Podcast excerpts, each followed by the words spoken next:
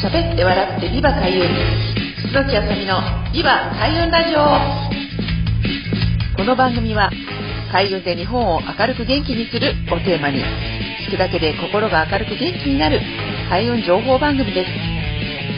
千葉県八千代市フクロウ FM85.8MHz でお送りしていますパーソナリティは私、開運ナビゲーターの楠木あさみがお送りします。どうぞよろしくお願いいたします。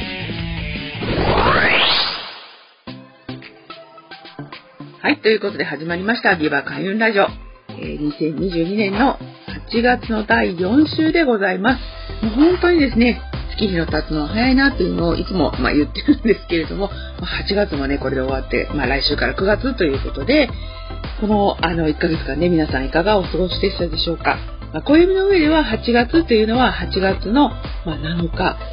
の立秋から9月の6日とかというあの、ちょっとね、ずれてるんですよね、1週間ぐらい。なので、まだまあ9月に入ったとしてもまだ8月ということなんですけれども、まあね、学校が9月から始まったりとかしますので、結構ね、4週目ってバタバタしてらっしゃるんじゃないかなと思うんですけれども、まあ、こうやってあの、まあ、本当に季節をね、先取りしてどういう月になるのかなとか、まあ、運気的なことをこうお伝えしていると、もうね、来年のことを考えたりとか、来年の今頃はどうなってるんだろうかっていうふうに暦で見たりすることができるので、まあ、この先にあの情報を知っている、流れを知っているっていうふうになってくると、やっぱりあのどういうふうに過ごしていこうかなっていう心の余裕も含めて、どういう対策をしていくかっていうふうに、あの心がやっぱりね、あの方向性を持っていきますので、ぜひ皆さんこのラジオを聴いていただいて、少しでも、まあ、そこを先回り先回りして、あの自分のやりたい方向性を見出していただければなと思いますね。ということで、毎月第4週は、え今月から来月の運気の流れということになるんですけれども、2022年ね、8月が一番運気のピークですよということで、合土星の年の合土星の月っていうのが8月だったんですけれども、まあ、9月ってなると、今度白く木星の月になるんですね。で、これ、陰陽語行で、まあ、このやってますので、まあ、合土星っていうのは土の、あの、まあ、エネルギーということなんですけれども、要素が強い、まあ、強いので、地に足がついていたり、自分の足元に入れてくださいっていう、そういうことが結構あったんじゃないかなと思うんですね。特にお盆、ね、8月ってお盆があったり、夏休みっていうのが、あの、まとまったね、少しお休み取ったりするときに、どうしてもこう自分のこと、まあ、自分の家族のこと、足元っていうことをま考える機会が多いんですけれども、今度ね、9月、4月の末になると木なので、まあ、方向性がちょっと外に行ったりか、特に白く木星っていうのがこう流れっていうのね、風の流れみたいな、そういう空気の流れ、循環ということがあるので、まあ、その足元とか動かなかったものが、まあ、少し流れていくよという方向性を持っていくというのが、白く木星のきな特徴かなと思いますね。で特に、まあ、今月来月ということになると、今年が八白土星の年で、来年があの白く木星の年になりますので、ぜひ8月9月、これは今年来年の運気の流れというふうに予行演習だと思って、あのー、皆さん、えちょっと過ごしていただけるといいかなと思うんですね。なので、1ヶ月間にね、すべてのことが凝縮されるわけではないんですけれども、例えば人との交わり、ね、交流が少しあの、活性化されてきたりとか、自分自身の心の中も少し外向きになって、こういうことやってみたいなっていうふうにしたりとか、人とね、何か、あの、するっていうことが、まあ、交流が、営業も含めて、まあ、生まれやすいっていうのが、あの、白く木星の特徴なんですね。なので、自分の近い人っていうのは、まあ、土だったりするかもしれないんですけれども、白く木星のこう風に乗っていく情報っていうのは、やっぱり SNS ですとか、自分より距離がね、遠い、例えば外国とか、まあ、本当に遠く離れた、まあ、県の人とか、まあ、場所に住んでいらっしゃる方というような方とのご縁が生まれるということがありますので、それが例えば、独身の方であれば、婚活につながったりとかもしますので、ぜひ自分の中のご縁っていうのを見つめていただくと、まあ、今月から来月っていうのがすごくスムーズに流れていくんじゃないかなと思います。はい、ということで前半は、えー、今月から来月の運気の流れの概要についてお伝えいたしました。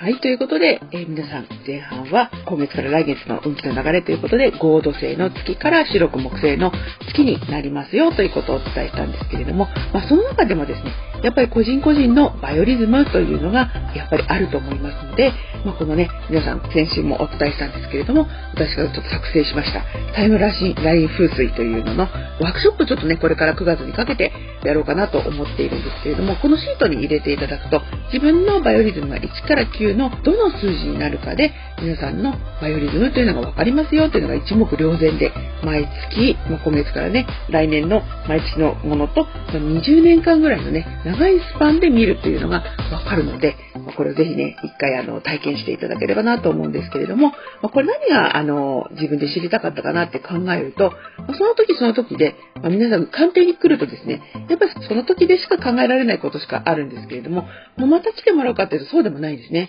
なので、まこの占いっていうのは、まあね、悩みがある時に解決するために来るんですけれども、そこにプラスアルファでもう少しこういうことがこの先起こりますよっていうのが分かったら、ちょっとこう、向かう方向がね、方向性ができて目先も変わってくるんじゃないかなっていうのが、まあ、一つ思ったことだったんですね。で、自分も私もこう暦のあの勉強をして、暦の方位とかが分かるようになってから余計に、あ、例えば旧星でいうところの一泊水星さんと地獄土星さんとか、それぞれ九死火星さんまでいるんですけれども、それぞれにその1から9までのポイント以外に気をつけなきゃいけないっていうウィークポイントっていうのがそれぞれ旧星別にあるんですね。なので、八白土星の人だったらこことここを気をつけてくださいとか、この時にはこういうことにしなきゃいけませんですよっていうのを旧星別にポイントとして押さえると、やっぱりその同じような占いでもちょっと差別化ができるというか、あの、もっとより分かりやすくなるんじゃないかなっていうことを覚えてお伝えしているので、ぜひそういったものも含めて何年目と何年目とか、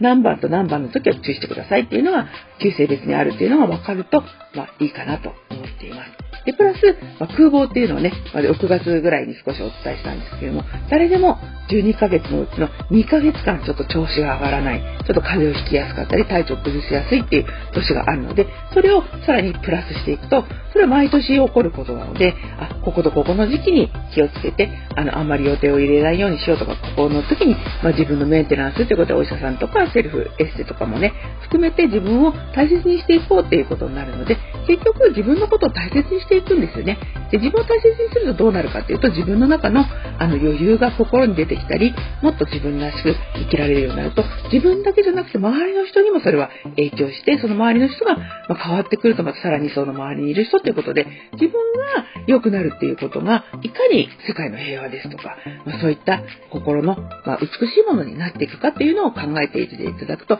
やっぱり孤独ではなくなりますし、まあ、この孤独っていうものをどういうふうにまあ、解釈するかですけれども、みんなが良くなっていくと、やがて、あの、積もり積もって、回り回って自分のところにまた戻ってくるっていうのがありますので、やっぱ特に白く木星っていうのは、ご縁の月で星っていうこともありますので、まあ、白く木星さんだけじゃなくて、今月白く木星の皆さんっていうね、自分が4のタイミングとか、白く木星のタイミングにいるっていうのは、やっぱり人と人との関係を良くしていくっていうことが、ま、テーマになるかと思いますので、ぜひ、あの、このワークショップで、これからどんどん続けて、オンラインでもやっていきたいと思ってますので、ぜひ、あの、皆さん参加していただければと思います。ということで、あの、8月、皆さんね、また少し楽しく過ごしていただけて、また9月にまたお会いできればと思います。はい、ということで、8月もどうもありがとうございました。のきあさみでした。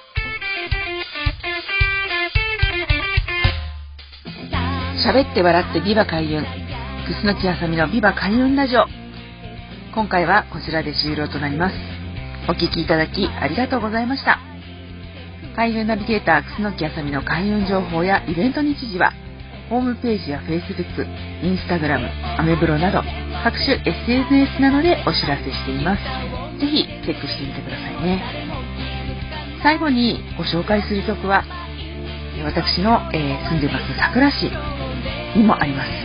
自然豊かな環境で地域の特色を生かし、子どもたちの個性を育てる